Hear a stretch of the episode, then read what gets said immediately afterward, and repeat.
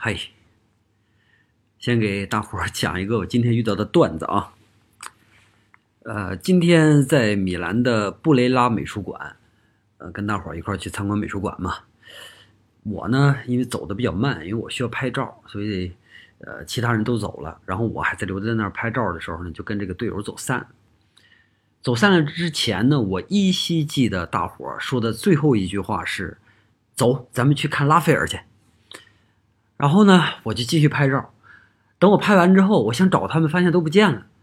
哎呀，这可怎么办呢？然后我就想起那句话了，说：“走，咱们去找拉斐尔。”我就想，找到拉斐尔就找到大伙了，是吧？但是这个 拉斐尔在哪儿呢？我也不知道，也没有地图。我就想要不问问前台吧。然后我就用我的。超级蹩脚的英语去问服务台去了。服务台一共三个人，有一个大胡子，有一个大胡子是服务员，然后还有一个特别帅气的一个意大利小伙然后呢，还有一个跟我一样的一个游客正在那问的一个意大利的小姑娘。哦，我看那个小伙正在接待那个小姑娘，那个大胡子没什么事我就问那个大胡子，我说：“呃，Where is Raphael？” 我印象中这个英文的拉斐尔应该是这么讲啊。这是只是印象，但是因为我英文实在是太差了，我也不我我也说不准。但我感觉这么说他应该能懂。但是我这么说完之后呢，那个大胡子一脸懵啊，完全不知道我在说什么。呃，我想了想，他既然不明白，我换一个说法吧。拉斐尔，可能我发音不准，那我就说三杰。那三杰我还不知道三杰这个词儿怎么说，那怎么办呢？最伟大的艺术家有三个，第一个。呃，莱昂纳多就是达芬奇啊。第二个呢，米开朗基罗。第三个是谁呢？我就问那个谁，我就问大胡子，大胡子还没听懂。哦，我又说了一遍，我说有三个非常非常出名的艺术家，呃，达芬奇、米开朗基罗。第三个是谁？然后这个时候，那小女孩也参与进来了。三个人瞪着我，然后使劲想听明白我说的是什么。然后我说完第三个是谁的时候，这仨人好像。眼睛一下就睁开了啊，好像好像听明白了我说什么一样，然后异口同声的说：“卡拉瓦乔。”我操！当时他说完这个之后，我瞬间就崩了。我我想，难道咱们的理解不对吗？难道三杰对于意大利人来说是呃那个达芬奇、米开朗基罗和卡拉瓦乔吗？呃，我想应该不是。然后呢，又跟他们磨叽了老长时间，终于那个小女孩醒悟了，她知道我我说的是谁了。然后那小女孩说。是不是当时他说的啊？我我不记得那个声音啊，大概是 Raf Rafael 啊，大概是这么一个 Rafael，Rafael 这个这个哪是拉斐尔啊？拉斐尔、拉斐埃罗，这完全不不是这一码事儿啊。后来我真走到拉斐尔的那个画面前的时候，我才知道，原来拉斐尔他的英他的意大利文名就是叫拉斐埃罗。哎呀，这个真是给我这个这个打击挺大的。学了这么多年美术史啊，原来一直学的这个名都是错的。这还不是这还不是唯一一个，还有一个因为人名造成的这个这个算是乌龙吧，就是关于布拉曼特。以前我在讲节目的时候呢，说过这个布拉曼特，说布拉曼特是什么呢？呃，布拉曼特是两个人的这个伯乐，分别是达芬奇的伯乐和拉斐尔的伯乐。他把达芬奇介绍到罗马，他把拉斐尔介绍到罗马，呃，同时，那个布拉曼特还是就是罗马那个超级牛的那个那个大教堂是吧？那个圣彼得大教堂的主建筑师，一直在做那个主建筑师。但是呢，这个布拉曼特他不叫布拉曼特，他的名好像叫呃多纳托达安杰罗，这是布拉曼特的名。我在一个那个标牌上写着。多纳托·达安杰罗，我就想这个名儿我怎么从来没听过呀？然后就一直自己在那儿困扰。后来我看旁边还有一个名儿，就是布拉曼特，因为布拉曼特那个意大利文名就是直就是直译特别准，就叫布拉曼特。然后我就问咱们当时那个意大利的那个，因为领我们走的呢是意大利罗马大学的一个美术史的教授啊，领我们他领我们走，然后我就。问他，我说这个之间关系是什么样？他说啊，这个人就是布拉曼特。哎呀，这我才明白。我看到这个标牌的时候，是因为看到了一系列的画，一系列的湿壁画。我以前从来不知道布拉曼特还是个画家，而且我看到这个画之后呢，我觉得我以前真的是小看布拉曼特了。我以为他就仅仅是个建筑师，而且当时的建筑都不是很专业嘛，呃，他没有前一代那个建筑师伟大。我是这么认为的，但是真没想到布兰布拉曼特绝对是一个被忽视的牛人，他的湿壁画画的非常好。我一会儿呢，我在底下给大家放了一下布拉曼特这个这个画啊，他跟谁都不一样。我认为，如果一个画家画的跟谁都不一样的时候，就很牛了，真的是很牛了。他画的湿壁画，真的那个人哈，就是某一个人，他和。达芬奇和拉斐尔和米开朗基罗完全不是一个层级的，他可能就不是那种说我要在绘画上有多大突破，但是他就是喜欢画画，他就是喜欢把人表现成一个真实的人。你看他画那个人特别特别的生动，这是布拉曼特，呀，真是布拉曼特以前小看他了啊，以后咱们大伙都都都都。纠正自己这一点，就是把布莱曼特重新放到一个伟大的艺术家的这个角度上。最后呢，就是说这个外语的重要性啊，这个 自己说了这么半天外语，一直在乌龙，一直在出笑话，我自己都不好意思啊。所以呢，如果咱们有年轻的听众在正在听咱们节目的话，我是奉劝你，一定要好好学外语，哪怕只学会英文啊，哪怕只学会英文都行。因为你看到后来晚上，呃，中午和晚上我们吃饭的时候，那个菜牌拿到我面前的时候，我根本就不知道自己能吃什么，你知道吗？完全看不懂。所以你一定要学好，一定要学好外语，一定要学好一门外语。学好一门外语，并不是说我们为了考学啊，或者是为了什么，跟这个一点关系都没有。它只是让你将来有机会出国的时候，你可以自由。我觉得是这个这个非常重要，因为。我们假如说跟着一个团的话，你就你就不自由嘛，到处这儿跑那儿跑，然后一直跟着人走。如果你想自己走的话，你是没有办法的，你没办法跟人交流。所以无论如何，你们都要学好外语。行了，咱们接着说其他的啊，说这个今天我走米兰的一点基本的心得吧。呃，今天走了一天米兰呢，就是有惊喜，有意料之中的事儿，还有失望的事儿。呃，先从失望的事儿开始说啊。失望呢，主要是对画，因为我们今天去了布雷拉嘛，布雷拉美术馆。布雷拉美术馆应该是布雷拉美术学院的一个，呃，我感觉哈，更像一个学院自己的美术馆，它不太像一个市立的米兰那么大一个城市的一个市立美术馆。这个事儿我没研究，因为我觉得它里边藏品稍微一般点以前那个看画册的时候，就是觉得哎呦这些大师牛到不行，比如说谁。卡拉瓦乔，我上大学的时候曾经有一段时间超级迷卡拉瓦乔。可是今天在布雷拉里边就看到一幅卡拉瓦乔的画，就是那个尤马斯的晚餐，呃，但是不是那个最有名的那幅啊，是最有名那幅的一个复制品，是卡拉瓦乔自己复制的。然后我看到这张画之后啊，就失望的不行。我就以为以前看画册的时候，他那画都那么好，怎么这张突然间这么差呢？这个差不是说。还是卡拉瓦乔的特点，但是啊，画的特别的糊弄，糊弄大伙儿都理解是吧？我把这个照片也放在那儿，咱们看看最右边的那个老太太。哎呀，那个老太太，你离近了看的时候啊，因为在画册上你没有办法放大嘛，你在现场的时候可以离很近去看。你离近了看的时候，你就感觉卡拉瓦乔在画这个老太太的时候，哎，那个着急呀，那个那个那个焦躁哈。就恨不得一秒钟就把这个老太太画完才好呢，所以我感觉卡拉瓦乔当时他根本就不拿这个艺术当回事儿，真的是咱们现在觉得哎呀艺术这么崇高或者怎么样，但是对于卡拉瓦乔来说这就是钱，哎呦赶紧摆两笔把钱换到再说。这个确实是有点那个像卡拉瓦乔的风格是吧？这个卡拉瓦乔本身就是一个流氓嘛。但是我不相信卡拉瓦乔所有的作品都是这样的，所以我觉得因为这个呃这个布雷拉里边只有一张卡拉瓦乔。所以我觉得，在之后再看到卡拉瓦乔的时候，我希望能还原我曾经对卡拉瓦乔那个崇拜吧。那除了卡拉瓦乔呢，还有就是比较失望的呢，像丁托列托还有韦罗内塞这俩人，我在讲提香的时候提到过，他们俩呢都是提香的学生，而且是非常得意的大弟子啊。丁托列托有一张特别特别有名的画放在布雷托啊，以前呢我也给大家讲过，就是偷回圣马可的尸体那张画，超级大。不光是这张画超级大，实际上古代有很多很多超级大的画。什么时候油画开始变小了啊？什么时候油画开始变小了？就是从中产阶级崛起，或者说新贵们崛起之后，油画变小了。因为油画不再放在教堂里边，而是放到自己家里的客厅啊、卧室啊，是吧？客厅、卧室才多大，所以放不了那么大的油画。以前的教堂里边油画真的是巨大，像丁托雷托这张画，大概有六七米高吧，至少有六七米高，至少也有四五米长那么大。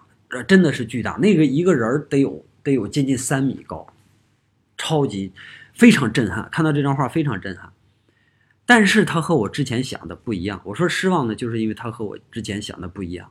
他在处理构图、处理人物和这个画面的关系的和空间的关系的时候，哎呀，处理的相当不到位。里边有好几个人放的都特别的不舒服。但是咱们说这个失望归失望啊，这张画还是能给咱们带来很大的惊喜。惊喜就是冲击力超级强。以前那些画家，像达芬奇啊，像拉斐尔啊，或者甚至是他的师傅提香，是吧？这些人呢，都画的是那种非常美的画，非常安静，非常祥和，都是那样的作品。但到丁托雷托这儿上，他就。特别希望这个画能给人造成刺激，因为他们已经觉得文艺复兴造成那个达到的那个成果已经到了顶峰了。他所以他们叫呃矫饰主义嘛，他们希望自己能有一些新的方式来呈现绘画。那他这个画呢，就是有一个特别特别强烈的那种刺激感。然后呢，他还做了一些很巧妙的心思，比如说把两侧画得很黑，然后呢，那个人物好像。从画里边蹦出来一样，但实际上他那黑的部分也是画的一部分啊。但是他好像那个人呢，呃，从那个画的边缘里边出来了一样，那种强烈的运动感就造成这个画，你站在他面前，尤其是那个画还特别大，你站在他面前的时候就感觉哇，特别震撼，超级震撼。嗯，丁托列托还好，这张画虽然不多啊，丁托列托这张作品还好，因为他毕竟有这样的优点。但是有好几张韦罗内塞的画，哎，我就看不懂了。韦罗内塞，我以前看他那些代表作哈，真的是，哎，超级好。就有一张画那个《最后的晚餐》，后来他把他那个《最后的晚餐》变成了一张宴会、一张婚礼的一个超大的一张作品，画的又精又构图又好，人物安排又合理，然后那么多人物，上百号人物，没有一个重复的，那是韦罗内塞，然后颜色也好看。然后我就想，怎么这些画这么平庸呢？就是在那个布雷拉摆的这些韦罗内塞的画，怎么这么平庸呢？然后看到这个画之后，我就想，当时啊，古代的这些大师真的是这样，他的代表作和他的其他作品那种差距真的是太大了。可能一方面吧，是因为他的这些作品呢，呃，很多普通作品都是他那些学徒帮工的，不是他画家自己完独立完成的。再有一个就是。古代的艺术和现代艺术之间这个最根本的区别，就造成了这种画的这种层次上的差距。古代的古代的人是能糊弄就糊弄，真的是能糊弄就糊弄，因为反正买画的人也是不懂画的人，他们就是就是这就是我给他给我一个名那个那个呃需要的主题，我给他画完，他拿回家就摆了，然后跟对别人一讲，你看这是谁大师韦罗内塞的画就够了，对他们来说。呃，但是现代的就不行了。现在现代艺术家，当然有有同志们一直在聊这个这个金融炒作的问题。对于现代艺术，确实有金融炒作啊，确实有。但是现代艺术相对来说是一个信息比较平等的状态下形成的一种艺术。所以呢，一旦这个艺术家他某一个作品不行的时候，这个作品肯定是卖不上价。很多艺术家这自己画的不满意的作品就毁掉了。所以在古代的时候和在现代的时候，因为他这个画画的出发点不一样，就导致古代真的是有一些很差很差的画留下来，呃，不是说很差，就很平庸的画留下来。即使是大师也是。然后现代就不一样了，现代就必须你得出精品，这是古代和现代之间的区别，也是看到这个韦罗内塞的画之后有一些感想。总体来说吧，布雷拉我觉得还算可以吧，肯定是比不上那些大美术馆，是吧？像卢浮宫啊，或者是这个，这个这个，呃，佛罗伦萨的那个乌菲齐是吧？肯定比不上这些大的美术馆。在这个布雷拉，就是米兰的布雷拉美术馆里边，大概有那么五六张可以写到美术史里边的一些优秀作品，呃，但是呢，剩下的百分之九十甚至更高啊，都是那些滥竽充数的那个那个东西。这么说呢，呃，也不是说我说的多苛刻多严厉啊，因为他这些作品呢，其实目的就是作为文献、作为资料摆到了美术馆里，作为我们这一个时代，我们这个呃大米兰地区啊，就是这个这个叫叫呃伦巴底地区，伦巴底地区在文艺复兴时期的这个整个艺术的面貌，它是作为文献出现的。当我们花三个小时的时间走完整个。布雷托啊，当然这个布雷托有一个好处，就是人数人比较少，参观者比较少，所以走的时候会比较轻松，是吧？当我们花三个小时走完整个布雷托的时候，我们脑子、眼睛基本上全部都被那些黑乎乎的宗教人物给充满了。说实话，又累又难受，真的是又累又难受。哎，这个博物。安排博物馆的人哈，非常非常的专业，专业到什么程度呢？他在你即将走出美术馆的时候，哎，在门口给你放了几张近现代的意大利作品，也同样都是这个米兰大米兰地区的这个这个作品。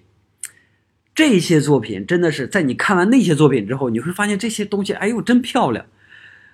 这个不是说这些画有多么多么的优秀啊，当然在近现代艺术上，意意大利一直都属于比较弱的这个比较弱势群体吧。但是确实，在你看完那么多古典画之后，看到这几张这个近现代的作品，哎，真是眼前一亮，视觉上特别特别的舒服。无论从它的颜色还是从它的主题，真的就是单纯从悦目性上来讲的话，现代作品那比古典作品强的不是一截半截，那是好大好大一个一个跨度。在我来之前的时候，就在车上的时候，就有一个哥们问我啊，我们的队友。说张老师你喜欢看什么样的美术馆？然后我就说我喜欢什么？我喜欢看现当代的美术馆。他说你怎么喜欢看现当代？我看你讲古典讲挺好的，是吧？我说那那个这个不是说我讲什么讲的好不好的问题。其实我觉得我讲现代比讲古代讲的好。我说你呀，你就别问啊，你呢连续看几天这个几百年前的旧画，你自己就明白了。你看，今天我们从布雷拉走出来之后，这哥们马上就来找我。哎呀，张老师，你说的太对了，我就这仨小时就看到心。你看，黑乎乎、油腻腻，全是那些宗教题材。哎呀，超级不好看。这个不是我对古典艺术有有什么呃这个有什么偏见啊，绝对没有。古典艺术里边有很多非常精彩的东西，但是那些精彩的东西很有限。我今天跟大家聊天的时候还在说这一点。中国，你看啊，中国我们从自己有国画以来，两千年一共出了多少位大师？能数出来的啊，能数出来的，一共出现过多少位大师？好了，我们再去看，在我们的变革时代，就是我们民国时期出现了多少位大师？你一比就知道了，两千年出的大师比民国出的大师多不了多少人。所以还是在一个变革时代，就是。你甭管它不是时间长短的问题，在古代的时候，因为社会太平稳了，是吧？太平稳了，所以出现的平庸的东西其实非常非常多。大师的东西都是像像那个乌云遮住的星星一样，就那么几个蹦出来。然后在现代的时候，它就会比较容易去爆发。然后那个每因为它自由嘛，自由了之后，每个人都会表达出一个完全属于自己的一个一个状态，一个艺术状态。所以我们看近现代的画的时候，就会特别舒服。哎，说完这个失望的啊，咱们说点那个好的惊喜吧。第一个惊喜就是米兰大教堂，因为我住在米兰的四季酒店，离教堂特别的近。呃，我上午到了之后呢，因为上午没有安排，所以呢，我们就我自己就出去溜达了。百度地图啊，跟着百度地图，百度地图挺牛的，这个到国外之后你也照常用。跟着百度地图走，然后米兰那个街道特别的窄，然后旁边的房子还挺高的，就都四五层吧，基本上都是属于比较老的建筑，特特别老的不多，但是肯定也有，啊，都属于比较老的建筑，又干净又有特点，然后那种，呃，气息的沉淀，时光气息的沉淀特别特别的浓。你在这种路上走的时候啊，左看右看，你不会感觉特别累。然后我就这样一边走一边看，走着走着，突然一转角。我就忘了看手机到没到那个那个米兰大教堂了啊！走着走着，一转弯咣叽，我就看一个巨型的一个尖顶建筑，一下就砸就就砸，相当于砸到我眼里边了，真的是特别大。即使在今天啊，就是一个现代城市里边，当然米兰也不算是什么现代城市，整个意大利我估计都没有什么现代城市。呃，米兰算是比较现代了，因为米兰有很多新的建筑嘛。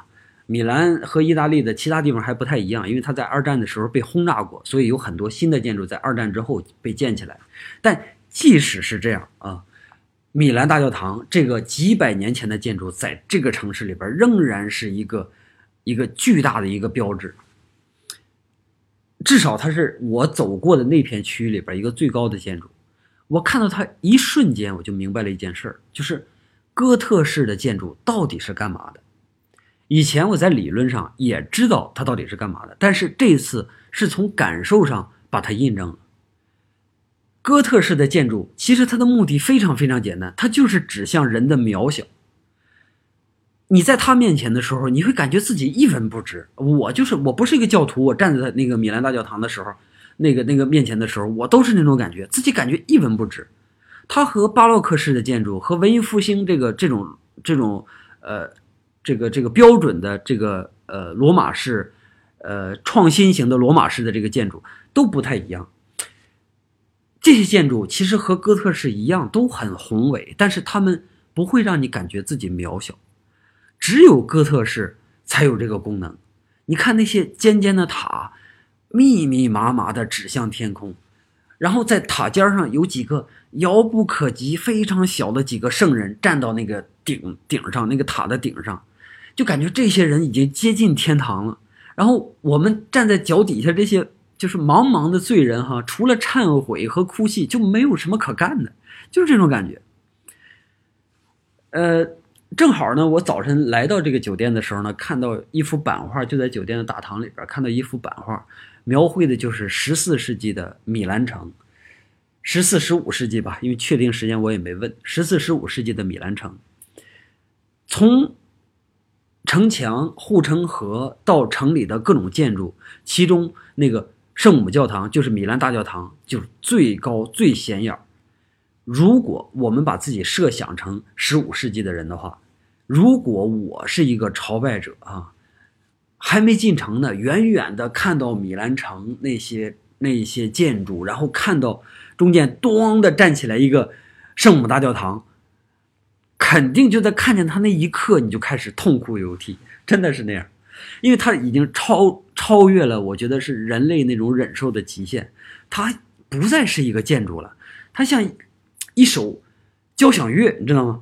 那种。非常狂的贝多芬写的那种交响乐，非常狂放的贝多芬写的那种交响乐，是那种轰鸣着，然后就砸到砸到你身上，很深沉的旋律，很非常深沉的旋律，那种旋律就把你周围的空间全都压榨没了，挤压的你根本就没有办法去走神儿，真的是太强烈了。嗯，像什么呢？像我记得我我小的时候。上初中的时候，有一次下下大雨，那是那真是狂风暴雨哈。我呢推着自行车，本来是骑着，但是因为顶风嘛，然后就根本就骑不了，只能是推着自行车，然后往我的学校走。那天我要返校，那时候我已经住校了，要返校。那路上给我哭的呀，就是你想你自己对抗不了，我那那么小，根本就对抗不了那么大的那种那种狂风那种暴雨，对抗不了，然后就哭的特别可怜。我感觉。看到 这个，我一下就想起我那个经历来了。我觉得，如果我当时是一个信徒的话，我就是那种状态。如果我是那样，当时一个十五世纪的一个一个普通的信徒的话，那我看到米兰大教堂，我一定会立志去当一个这个为主献身的修士啊！绝对除了这个以外，绝对没有别的选择。除了米兰大教堂以外，还有几个其他的惊喜啊，都是在布雷拉，呃，这个布雷多啊，哎，布雷拉还是布雷布雷拉啊，布雷拉的这个美术馆里边，一个呢是蒙特纳的一幅画，蒙特纳是谁呢？蒙特纳是这个提香的师叔，就是我老跟大家讲的那个老乔凡尼贝里尼他的妹夫啊，也是他的师弟，也是他的妹夫，呃，乔凡尼不哥俩吗？真提尔乔凡尼和呃。真提真提尔贝里尼和乔凡尼贝里尼，啊，他们的妹夫，这这这一家子哈，全是画家，是吧？他妹夫叫，以前我们管他叫蒙特加，这次来了之后呢，我听这个意大利语说话，感觉更像蒙特纳，所以我以后就管他叫蒙特纳了啊。就看到蒙特纳的一幅画，以前在艺术史上经常看到这这这张画，就是人呃艺术家里边研究人类的透视的第一张画。哎呦，看到这张画，什么感觉呢？其实，就是。就像看到偶像一样，什么？你以前经常在电视里边看到这个人，是吧？这突然间你在现场看到人，就那种激动，就远远的看着，哦，这这这个这个在这儿，你知道吗？这个在这儿，其实就是那种激动法，就是这种感觉。呃，除了这个蒙特纳的一幅画呢，还有一幅画，我觉得整个美术馆里边看起来是最有意思的，就是鲁本斯的一幅作品。鲁本斯画的《最后的晚餐》，以前很少看到这张画，真的，我看那么多书，我都很少看到这张画。鲁本斯的手法上，在这张画里边我们看不到太多，但是特别有意思的是，鲁本斯的处理方式特别有意思，他把这个这个《最后的晚餐》把主角呢处理成犹大了。咱们想一想达芬奇处理那种方式，咱们再想一想以前的人啊，包括佩鲁基诺啊，或者更早的人啊，处理这个《最后的晚餐》那个方式。哎呀，以后如果有机会的话啊，我给大家讲一讲这个《最后的晚餐》就这个主题的演变史，哎，特别有意思。这个主题的演变史，那这个《最后的晚餐》这个主题演变到达芬奇的时候，我觉得他已经是一个高峰了。没想到突然间蹦出来一个这个鲁本斯。哎，这个鲁本斯画的太有意思了，他居然把犹大作为主角，他没有把正常把耶稣作为主角啊。耶稣和剩下的十一个圣徒啊，都都超级模糊啊，都稀里糊涂画的。然后整个犹大一下一转脸，在处在画面最中心，刻画的贼贼细致。然后这个这个一眼你看上去啊，你一眼看上去就知道，哎，这个犹大眼神啊里边全都是戏啊，当时他心里边那些内心活动全都表现出来了。完全没想到啊，鲁本斯这种别出心裁，完全没想到。到了晚上吃晚饭的时候，我呢出来抽根烟，正好赶上这个路面上下点小雨儿，街道上基本上没有人，基本上没有人，哎，那感觉也挺好的。不过这个感觉呢，我觉得可能是没有办法分享，因为每一个人对于雨的这种感受可能都不是一样的，是吧？大多数这种呃感受呢，都可能都来自于。大多数人对于雨的这种习惯感受啊，都来自于某一个青春期的回忆。你像我的这种青春期的回忆呢，就是对某一个雨季印象太深刻了，所以一旦遇到下雨，我通常都会想到那儿。再加上米兰这种街道，然后，哎，那那感觉就别说了，就是这真的是，哎呀，我这个人可能也有点多愁善感，是吧？反正就那个忧伤劲儿就上来了。行了，这个事儿不说了啊，不说了。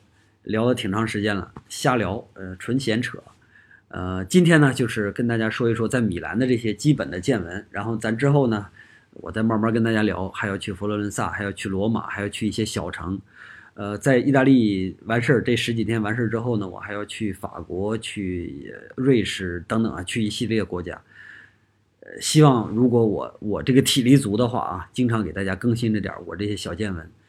然后呢，大家可以在这个评论里边啊聊一聊，想听什么是吧？或者说我这种讲法就是就是完全不打草稿这种讲法行不行？还是需要我打个草稿啊？还是怎么样？反正总而言之吧，是把这个节目仍然是做的像在家里一样，除了没有音乐，除了没有剪辑啊，就是其他还是希望能能让大家在节目里边获得点东西吧。好了，今天就到这儿，咱们下一期见。